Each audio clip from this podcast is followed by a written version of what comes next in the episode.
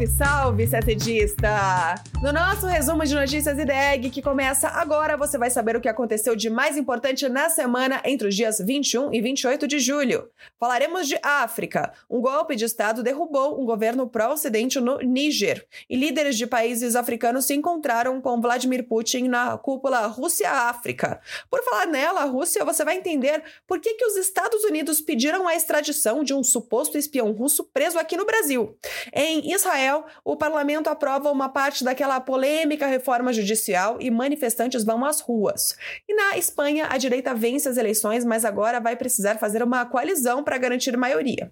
Notícias também sobre Brasil. Um acordo com o Chile, que acaba com a cobrança de tarifas sobre roaming entre os dois países, a participação brasileira no momento de avaliação da cúpula da ONU sobre sistemas alimentares e a decisão da agência de classificação de risco Fitch de subir a nota de crédito do país. E a semana também marca os 70 anos do fim da Guerra da Coreia. Tudo isso em detalhes você acompanha agora no nosso podcast.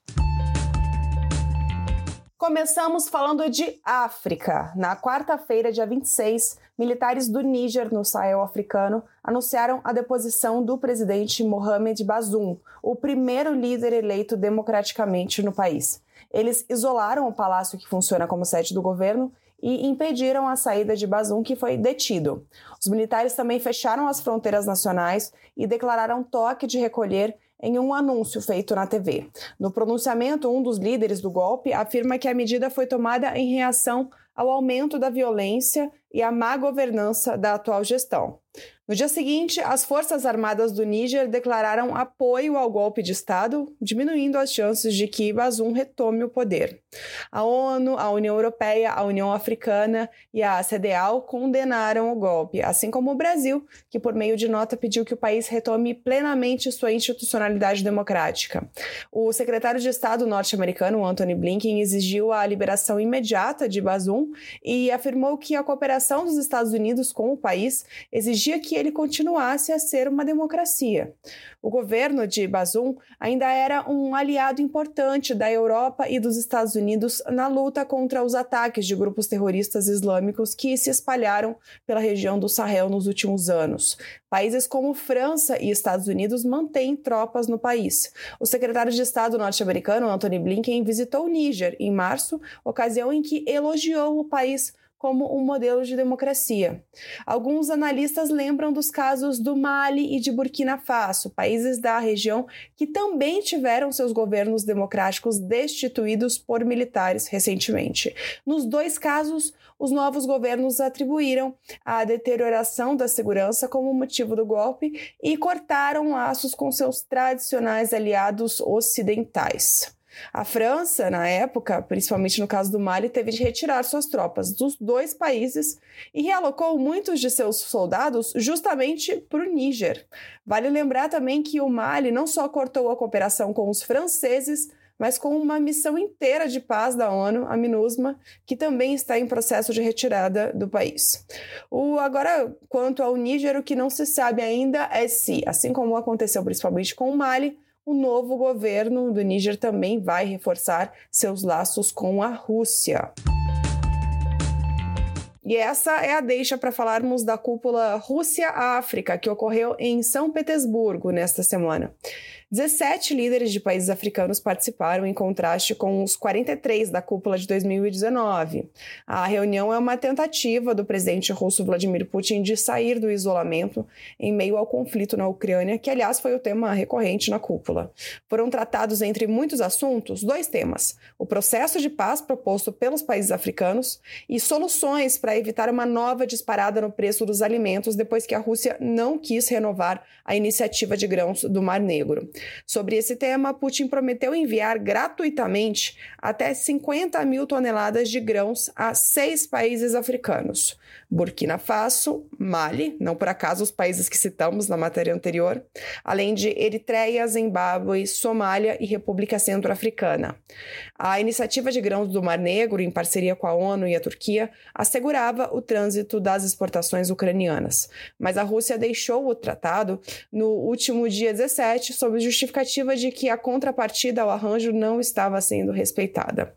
Apesar da promessa, os líderes africanos pressionaram Putin durante a cúpula para que a Rússia renovasse o acordo de grãos. Também cobraram o presidente russo para que avançasse com seu plano de paz para acabar com a guerra na Ucrânia. Putin disse que Moscou respeita a proposta de paz africana sobre a Ucrânia e que estava estudando o plano cuidadosamente. E uma última notícia de Rússia, agora falando também de Brasil. Na quinta-feira, dia 27, o ministro da Justiça e Segurança Pública brasileiro, Flávio Dino, afirmou que o suposto espião russo, Sergei Cherkasov, não será extraditado por enquanto e permanecerá preso no Brasil. A declaração foi dada após a realização de um parecer técnico acerca de dois pedidos de extradição. Mas antes de falar desses dois pedidos especificamente, vamos só lembrar que caso foi esse. Cherkasov foi detido na Holanda em abril de 2022 ao tentar entrar no país com um passaporte brasileiro em nome de Victor Miller Ferreira. Ele trabalhava, ele na verdade ele planejava trabalhar no Tribunal Penal Internacional em Haia para investigar supostos crimes de guerra cometidos na Ucrânia. Ele estudou nos Estados Unidos, ele estudou relações internacionais. As autoridades holandesas alegaram que ele era um espião russo no momento da detenção e que usava passaporte brasileiro para esconder a identidade e o deportaram para o Brasil. Aqui no Brasil, ele foi preso preventivamente e foi denunciado pelo Ministério Público Federal por uso de documento falso. Em julho de 2022, Cherkasov foi condenado pela Justiça Federal a 15 anos de prisão. Nessa, nesse anúncio do Flávio Dino, desta quinta-feira, ele também diminuiu esse período de 15 para 5 anos de prisão. De acordo com os detalhes daquela decisão do ano passado, Cherkasov usou documentos falsos no país em um período de 10 anos, de 2012 a 2022. Nas primeiras semanas de prisão no Brasil, ele dizia que era Vitor, que era filho de um português com uma brasileira e criado por uma tia na Argentina. Só depois de dois meses e de, depois de receber a visita de um diplomata russo, foi que finalmente ele confessou que se chamava Sergei Cherkasov e que era russo. O Brasil recebeu dois pedidos de extradição. Vamos lá eles agora. O primeiro foi da Rússia e o outro foi dos Estados Unidos. O STF já deferiu a, a solicitação de Moscou em abril, mas o Ministério da Justiça não autorizou ainda a extradição porque ainda existe uma investigação em curso no Brasil relacionada a ele. Já o pedido dos Estados Unidos, esse sim, foi negado porque já havia um pedido de extradição homologado pelo STF. O governo norte-americano acusa o russo de atuar como agente estrangeiro em território americano. De acordo com o Departamento de Justiça, no período em que Cherkasov estava registrado como estudante numa universidade em Washington, ele recolheu informações sobre cidadãos americanos e as repassou aos superiores. Agora o assunto é Oriente Médio. O parlamento de Israel aprovou uma parte importante da famosa reforma judicial apresentada pelo premier Benjamin Netanyahu à frente do governo mais conservador da história do país. A medida, na prática, tirou do, da Suprema Corte a competência de barrar medidas do governo, indicações de ministros ou nomeações para cargos públicos que não sejam razoáveis, nos termos do texto. Milhares de pessoas foram às ruas em protesto no novo capítulo da maior onda de manifestações da história do país, começou em janeiro, justamente quando a proposta da reforma foi apresentada. A oposição anunciou que contestará a iniciativa na Suprema Corte. O parlamento israelense entra em recesso no dia 30 de julho, mas a retomada deve trazer também o debate de outros pontos da reforma, como reverter o poder parlamentar de derrubar decisões colegiadas ou não da Suprema Corte com maioria simples, algo que Netanyahu prometeu não levar a voto. Como os governistas têm maioria no parlamento israelense, a Suprema Corte exerce um papel importante de freios e contrapesos. As medidas, então, podem enfraquecer esse sistema ao permitir que o governo tome medidas sem maiores interferências judiciais, o que pode, inclusive, beneficiar Netanyahu, que, em 2020, virou réu por três casos de corrupção se tornando o primeiro chefe de Estado na ativa julgado na história de Israel. Agora falamos das eleições na Espanha, que ocorreram no domingo, dia 23. um partido de direita levou a maior parte dos votos. O Partido Popular, PP, ficou com 136 cadeiras no parlamento. Mas no conjunto, os partidos de direita não alcançaram as 176 cadeiras necessárias para formar um governo de coalizão. O partido do atual presidente Pedro Sánchez, o Partido Socialista Operário Espanhol, elegeu 122 deputados. As próximas semanas serão essenciais para saber se haverá a formação de um governo de coalizão. Se isso não acontecer, novas eleições poderão ser convocadas. Atualmente, o governo é controlado por uma aliança de esquerda, liderada pelo partido de Pedro Sánchez, o presidente, que também é líder do partido. Importante pontuar que a Espanha tem um sistema parlamentarista, mas o cargo de chefe de governo tem o nome de presidente e não de primeiro-ministro. Na quinta-feira, dia 27, o presidente Lula falou por telefone com Pedro Sanches. Ele disse que os dois conversaram sobre as eleições da Espanha, as relações entre o Brasil, a América Latina e a União Europeia após a cúpula em Bruxelas e a importância da preservação do meio ambiente e o combate às mudanças climáticas. E agora a política externa brasileira.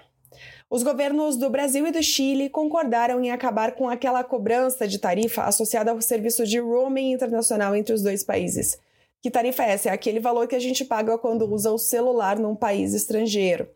A medida que entrou em vigor no dia 25 de julho beneficia usuários de operadoras de telefonia que se encontrem temporariamente no território do outro país. Se a prestadora brasileira oferece a funcionalidade de roaming internacional para o Chile, seus, seus usuários que tiverem lá em caráter temporário não pagarão encargos adicionais para as comunicações de voz, de mensagens SMS e de dados móveis. Ou seja, os brasileiros que estiverem temporariamente no Chile pagarão o mesmo que pagariam se estivessem no Brasil quando eles usarem esses serviços. E o mesmo vale para os chilenos que estiverem temporariamente no Brasil. A eliminação da tarifa de roaming internacional é resultado do Acordo de Livre Comércio Brasil-Chile e sua implementação é fruto de amplas tratativas ao longo deste ano entre equipes dos dois países. No Brasil, o diálogo nessa matéria foi coordenado pelo Itamaraty e apoiado pela Anatel e pela Receita Federal. O tema agora é segurança alimentar. Entre os dias 24 e 26 de julho, o Brasil participou do momento de avaliação da Cúpula das Nações Unidas sobre Sistemas Alimentares, o NFSS mais 2, das iniciais em inglês. A conferência, que foi sediada em Roma, ocorre dois anos após a cúpula de 2021 convocada pelo secretário-geral das Nações Unidas. O, o Brasil entregou ao secretário-geral da ONU, Antônio Guterres, uma versão atualizada dos caminhos nacionais, que é um documento que reúne compromissos e ações do governo brasileiro para promover a transformação sustentável dos sistemas alimentares e contribuir para a consecução dos Objetivos de Desenvolvimento Sustentável. Segundo o Itamaraty, a participação do Brasil no NFSS mais 2 e a revisão dos compromissos nacionais voluntários refletem o reconhecimento do governo do papel fundamental dos sistemas alimentares sustentáveis no combate à fome e à pobreza, na inclusão social, na proteção do meio ambiente e no crescimento econômico. E mais um pouco de Brasil. Na quarta-feira, dia 26, a agência de classificação de risco Fitch anunciou que decidiu elevar a nota de crédito do Brasil de BB- para BB, com perspectiva estável. O país tinha sido rebaixado para o patamar de rating soberano BB- em 2018, devido à crise das contas públicas e à não aprovação da reforma da Previdência no governo de Michel Temer. A nova classificação ainda indica um grau especulativo, ou seja, o país estaria menos vulnerável ao risco no curto prazo, mas segue enfrentando incertezas em relação a condições financeiras e econômicas adversas. Por outro lado, a FIT registra que o Brasil alcançou progresso importante em reformas para enfrentar os desafios econômicos e fiscais desde o seu último rebaixamento. São citadas a reforma da Previdência e a autonomia do Banco Central, aprovadas pelo governo Jair Bolsonaro, além do arcabouço fiscal e a reforma tributária já no governo Lula. E por fim, Coreias. Na quinta-feira, dia 27, o armistício que encerrou a Guerra da Coreia completou 70 anos. Há quem diga que não há muito que, digamos, comemorar, já que o cessar-fogo nunca veio acompanhado de um acordo de paz e as duas Coreias seguem tecnicamente em guerra. E que, além disso, a Coreia do Norte ainda virou um país nuclearmente armado à margem dos acordos de não proliferação e que segue fazendo testes de mísseis com capacidade nuclear em violação a resoluções do Conselho de, de, Segurança da ONU, ao passo que a Coreia do Sul vem reforçando sua cooperação militar com os Estados Unidos e com o Japão. Mas vamos deixar isso de lado por enquanto, porque sabemos que processos de paz são complicados e que sim, o armistício merece ser lembrado, porque no final das contas, um conflito direto nunca mais se repetiu. A Guerra das Coreias estourou em 1950, quando tropas da Coreia do Norte invadiram o Sul.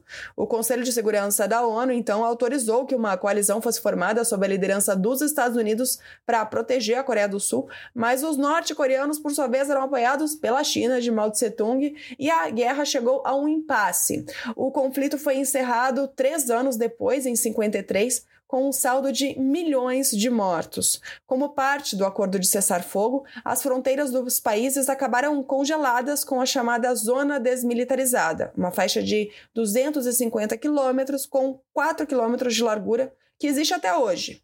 De lá para cá, as relações diplomáticas entre as Coreias do Sul e do Norte nunca se normalizaram. O momento de maior proximidade ocorreu em 2018, quando o então presidente sul-coreano Moon Jae-in se encontrou com o norte-coreano Kim Jong-un em Pyongyang, mas pouco depois o diálogo se arrefeceu. O ex-presidente dos Estados Unidos, Donald Trump, tentou negociar com Kim Jong-un em três ocasiões. Não teve sucesso, já que os norte-americanos, em troca do alívio das sanções, exigem a desmilitarização nuclear da Coreia do Norte, o que é rejeitado pelo regime. A reaproximação com o Sul recuou e a pandemia de coronavírus fechou o regime norte-coreano ainda mais. E desde o ano passado, Kim Jong-un vem fazendo testes com mísseis cada vez mais ousados. Para as comemorações do 70 aniversário do fim da Guerra da Coreia, o ditador da Coreia do Norte, Kim Jong-un, recebeu o chefe da defesa da Rússia, Sergei Shoigu, em um desfile militar que contou com a exibição de mísseis balísticos norte-coreanos. Na Coreia do Sul ocorreu uma cerimônia com veteranos de guerra e delegações dos Estados Unidos e de outros países que apoiaram a Coreia do Sul no âmbito da ONU. E a gente termina o nosso podcast por aqui. Uma ótima semana, bons estudos e até sexta-feira que vem.